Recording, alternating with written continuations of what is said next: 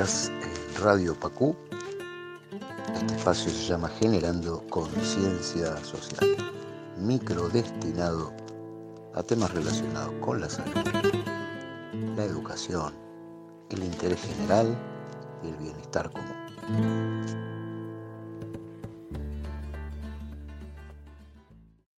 en Radio Pacú, en este micro que hemos dado en llamar Generando Conciencia Social, micros destinados a la cultura, a la educación, a la salud y al interés general.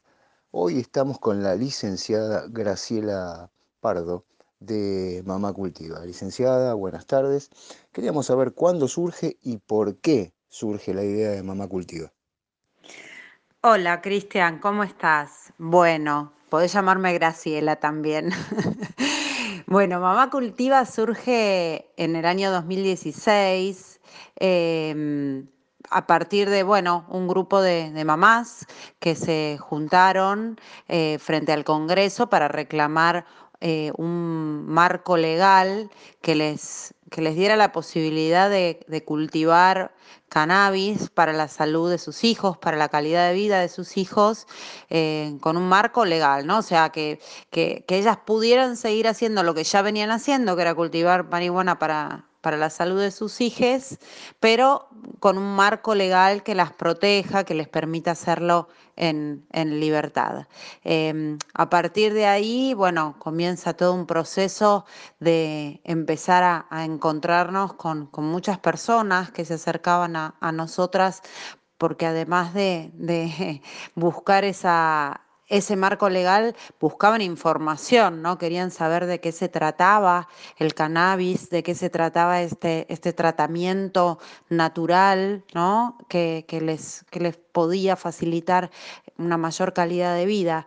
Así fue como, como fuimos creciendo, ¿no? Como nos fuimos organizando em, y hoy, bueno, em, pasaron por, por, nuestras vidas, por nuestros abrazos, un montón de familias que, encontraron en, el cannabis una, solución para, para, muchos síntomas, para, para mejorar su vida, para mejorar, este, para, para, para llevar bienestar a sus vidas y a la de sus familias. Graciela, calculo que habrán tenido que enfrentar o debatirse con cierto prejuicio inicial de la gente. ¿Cómo, cómo pudieron superar ese obstáculo? Sí, bueno, el prejuicio estuvo mucho más al inicio, todavía persiste, ¿no? Más que nada porque hay mucha desinformación. Eh, la marihuana es una planta que viene siendo criminalizada y estigmatizada desde hace más de un siglo, ¿no? Eh, es lamentable porque, bueno, es, una planta cuyos orígenes se remontan a antes de Cristo y, bueno, em, toda la, historia de la humanidad se ha visto beneficiada, ¿no? Por el cannabis y lamentablemente las este, miradas prohibicionistas eh, lo estigmatizaron y sí, eh, nosotros hemos recibido a, mamás que fueron eh, amenazadas muchas veces por médicos o por sus familias, ¿no? Juzgadas por sus familias, este, diciendo que drogaban a sus hijos, ¿no? Que les daban marihuana. Em, pero bueno, mm, de a poco, ¿no? Viendo más que nada lo que ayudó muchísimo a, correr el prejuicio del centro de la escena es eh, ver los testimonios, ¿no? O sea, ver lo, real que venía sucediendo, que era que eh, el cannabis este, no solo no, no hace daño, sino que trae mucho bienestar y mucho beneficio, ¿no? Y que es una planta eh, que, además de, no tener un, efecto letal, eh, no tiene efectos secundarios eh, complejos como sí lo tienen las drogas de curso legal. Así que mm, más que nada lo que nos ayudó a correr el prejuicio fue los testimonios, las familias que, pudieron este, encontrar en la marihuana una, una gran solución irrisorio, ¿no? Si uno lo, plantea con, la sensatez que lo planteas vos, no deja de ser una planta y paralelamente, mientras el prejuicio tal vez no decrezca, algunos profesionales al oído recomiendan eso, pero con, con cierto cuidado, como si se tratara de, de un tema tabú. ¿Cuánto demoraron en, en lograr el permiso, la personería jurídica para poder desarrollar las actividades con, en un marco legal? No, bueno, la personería jurídica este, la, conseguimos rápidamente, pero em, solamente nos habilita a compartir nuestros saberes, a hacer talleres, a acompañar, pero, em, o sea, esa personería jurídica no nos habilita a, cultivar marihuana y a hacer aceite. Recién el, el, el, año pasado, bueno, en el 2017 salió la ley 27350, que de alguna manera comenzaba a, dar un, paso hacia la legalidad. No, no alcanzó para nada esa ley porque solamente cubría una sola patología, que es la epilepsia refractaria, y habilitaba solamente a las familias a importar un, tipo de, de aceite eh, que se hacía en el exterior, que se llama Charlotte, y bueno, con todas las eh, inconveniencias que trae importar un producto, ¿no? Y eh, además de las económicas, burocráticas, etcétera. Después, el año pasado, en el 2020, eh, salió una reglamentación que dio paso al ReproCan, que es el registro del programa de cannabis, que sí es este, un, un, gran paso para nosotras porque el ReproCan permite el autocultivo del cannabis en, para cuestiones de salud, ¿no? Y nos autoriza, autoriza a todas las personas que están anotadas en ese registro a tener un cultivo de eh, nueve plantas en proceso de flora. Así que bueno, lo vivimos como un gran avance, ¿no? Porque esto nos permite cultivar eh, cannabis eh, para casos de salud eh, dentro de la legalidad. Pero bueno, nosotras seguimos ¿no? militando y luchando por un, por un marco legal bien amplio, ¿no? que es la despenalización, que las personas, porque este, el ReproCan lo que tiene de, más dificultad, de una mayor dificultad, es que requiere de la autorización de un médico. Es decir, necesitamos seguimos necesitando el aval de un médico, o sea, un médico que venga y diga, bueno, sí, estás autorizada a cultivar marihuana para, para generar un eh, cannabis para la salud. Así que este, seguimos en la lucha para que cultivar marihuana sea una práctica libre para cualquier persona que desee hacerlo. Como una especie de supervisión o auditoría a lo que se exponen ustedes con esto del ReproCam y si uno quiere leer entre líneas también el, el, el cultivo permitido bajo una auditoría de una institución eh, se presta un poco a leer entre líneas que hay que cuidar también el negocio de los laboratorios eh, que realizan los medicamentos en los cuales puede ayudar a, a cuadros que el cannabis también puede ayudar. Puntualmente, hablando de esto, ya sea en aceites o en cremas, porque tengo entendido que también existe la comercialización de, las cremas. Eh, ¿Qué tipos de cuadro para ustedes mejora, cura o atenúa el cannabis? Sí, es un poco así, ¿no? Digamos que el ReproCan eh, limita en el sentido de que, bueno, al, necesitar la autorización de un médico, al necesitar ¿no? la autorización también que, nos, que, que da el registro, esto limita la posibilidad de que cualquiera se ponga a cultivar y cualquiera produzca eh, eh, su, su, su, modo de administración, que puede ser aceite, crema, como vos nombrabas. Lo que quiero aclarar también es que lo que hay en el mercado dando vueltas es absolutamente ilegal, porque todavía, o sea, mm, para la comercialización es, es una, una sustancia prohibida. Me refiero a estos este, productos que, que están dando vuelta por las redes, ¿no? Todo eso está por fuera del mercado legal. Eh, y con respecto a lo que me preguntabas de, de, en qué situaciones ayuda, bueno, en muchísimas, en muchísimas, o sea, colabora en el control de muchísimos síntomas, ¿no? Bueno, eh, uno de los más utilizados es el dolor.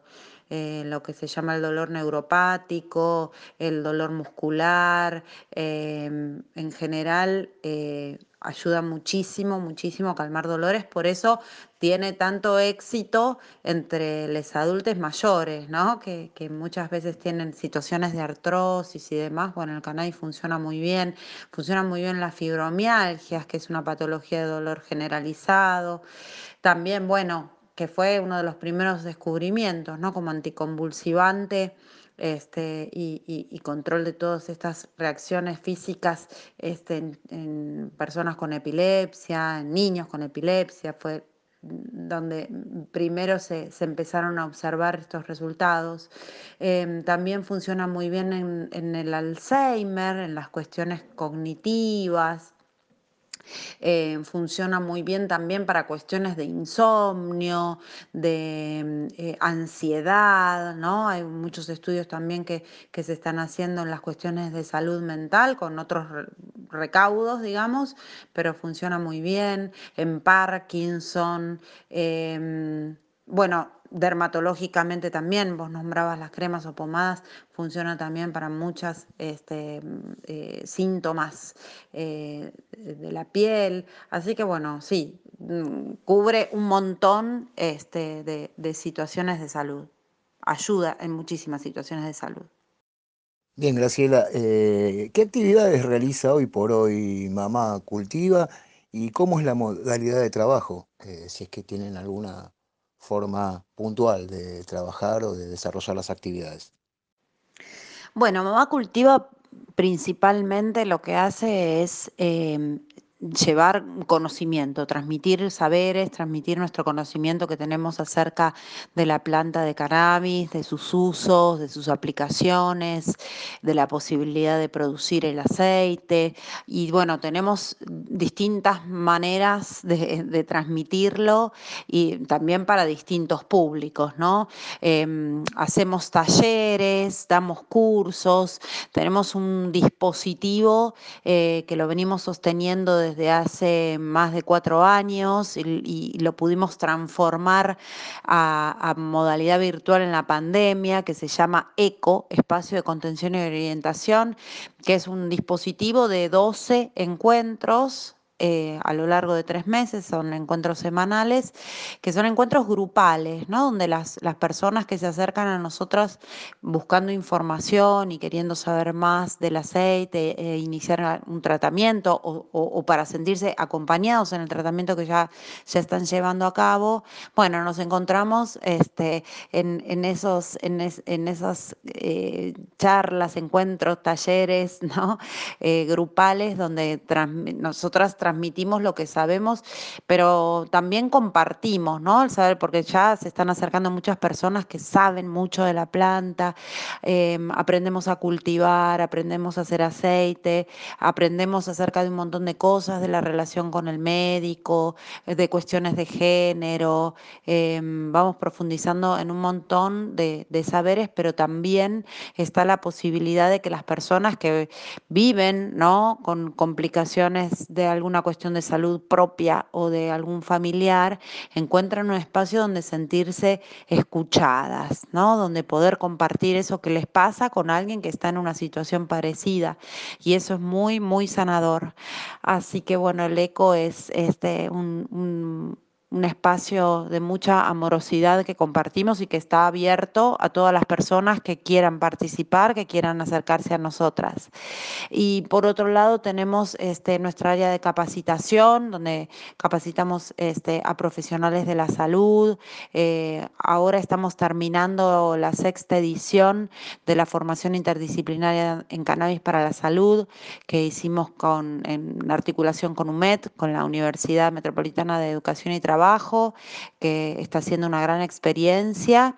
Y bueno, para el año que viene también tenemos muchos proyectos de capacitación Eh, y es, es, ahí, ¿no? Es compartiendo nuestro saber. También participamos en un montón de eventos eh, de manera institucional, compartiendo este, lo que sabemos, compartiendo nuestras experiencias, los múltiples testimonios que, que tenemos desde hace mucho tiempo. Así que sí, nuestra función principal, digamos, además de, como siempre, la lucha ahí por lo legal, está eh, en el área de, de compartir los saberes y de capacitar. La más que interesante y completo eh, el testimonio de las actividades que realizan. Imaginando un, un mundo post pandemia y cuando todo medianamente vuelva a la normalidad, porque esta pregunta apunta puntualmente a eso, ¿no? ¿Cuentan con sedes en varios puntos del país o centralizan su actividad en un solo lugar? Y si querés eh, nombrarlos, si tienen varias sedes o dónde centralizan las actividades, teniendo en cuenta eh, el futuro post pandemia más que nada, ¿no? Sí, bueno, la verdad es que la pandemia con todas las contrariedades que trajo, en un sentido a nosotras nos brindó una gran posibilidad que fue lograr un sueño utópico que teníamos previo eh, pre-pandemia, que era la federalidad, ¿no? Nosotros estábamos limitadas porque tenemos una, una sede en Capital Federal y, y nos limitaba, ¿no? A, a, la ciudad y un poquitito el primer cordón de, de GBA, gente que se pudiera acercar y, y sí, nos limitaba un montón. Eh, entonces, bueno, la virtualidad nos permitió justamente llegar a todo el país y vamos a seguir sosteniéndolo. Ahora, a pesar de que ya vuelve la presencialidad, también estamos abiertas, ¿no? Veremos lo que va sucediendo, pero en principio nos sentimos federales, cruzamos esa barrera de, de, sentirnos así, que hacíamos base en capital para sentirnos este, que, llegamos a, que tenemos la posibilidad de llegar a todo el país y ya nos está pasando de, de, de personas que están participando de, los ecos y de nuestras capacitaciones de otros países. Así que estamos muy, muy contentas con la virtualidad porque nos está dando una oportunidad maravillosa de llegar a muchísima gente. Así que bueno, también veremos qué nos propone esta, esta nueva etapa, pero por ahora vamos a seguir así virtualmente llegando a todos lados que empezaron Mamá Cultiva bueno, digamos, un primer nexo, el nexo más cercano, el nexo de la maternidad, pero la potencialidad de Mamá Cultiva, más allá de que la institución o la personería jurídica se llame Mamá Cultiva, ¿apunta a algún otro nexo familiar o siempre es de la relación eh, madre-hijo? Eh, ¿No tienen, tienen pensado de repente eh, si algún padre se acerca, padre masculino, se acerca a mamá cultiva, brindarle los mismos servicios, las mismas atenciones que en el caso de una madre. Y puntualmente, como para ir cerrando también, eh, si alguien quiere acercarse a mamá cultiva eh, para desarrollar, para ser parte de las actividades, para recibir capacitaciones, ¿cómo lo puede hacer? Tenés a disposición brindar los números, eh, las direcciones de mail, los sitios de internet, así redondeamos una información más completa porque entendemos que hay mucha gente que quiere acercarse y a lo mejor no, no, no conoce los medios.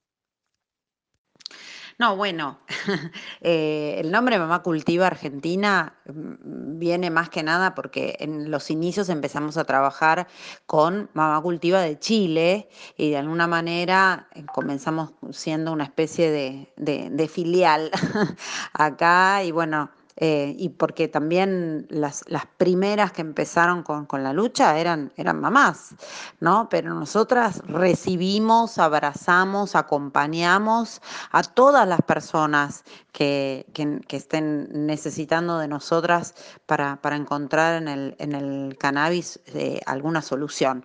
Mamás, papás, hijos, hijas, personas con cuestiones de salud personal. Eh, digamos que el nombre, Mamá Cultiva es un nombre, ¿no? Y, y, nosotras de alguna manera hacemos un uso político de la, de la maternidad porque lo que nos importa, más que nada, y lo que acompañamos y lo que tratamos de, este, de llevar un poco de, de, o sea, llevar visibilidad y, y, y transparentar este esfuerzo es en el rol de la cuidadora, ¿no? Que generalmente tiene la madre. Eh, las mujeres que se acercan a nosotras en su mayoría son cuidadoras y por eso este, nosotras trabajamos también para acompañar ese proceso. Pero bueno, sí, por supuesto, papás, eh, abuelas, abuelos, todas las personas que, que estén necesitando eh, de nosotras mm, serán muy bienvenidas y bienvenidos y bienvenides. Así que para, para encontrarnos, bueno, estamos en redes sociales como Mamá Cultiva Argentina, en Instagram, en Facebook, ahí tenemos un canal de comunicación y también a quienes quieran empezar este proceso del eco que les contaba hace un ratito, que quieren aprender a cultivar, se pueden anotar en nuestra página web que es mamacultivaargentina.org.